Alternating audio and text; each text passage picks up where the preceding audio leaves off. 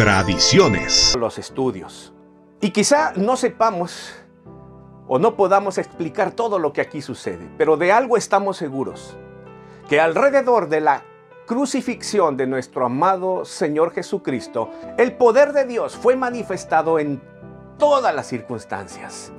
La manifestación del poder de Dios en la naturaleza. Quiero que por un momento imaginemos la escena. Parecía un día cualquiera, pero no era cualquier día.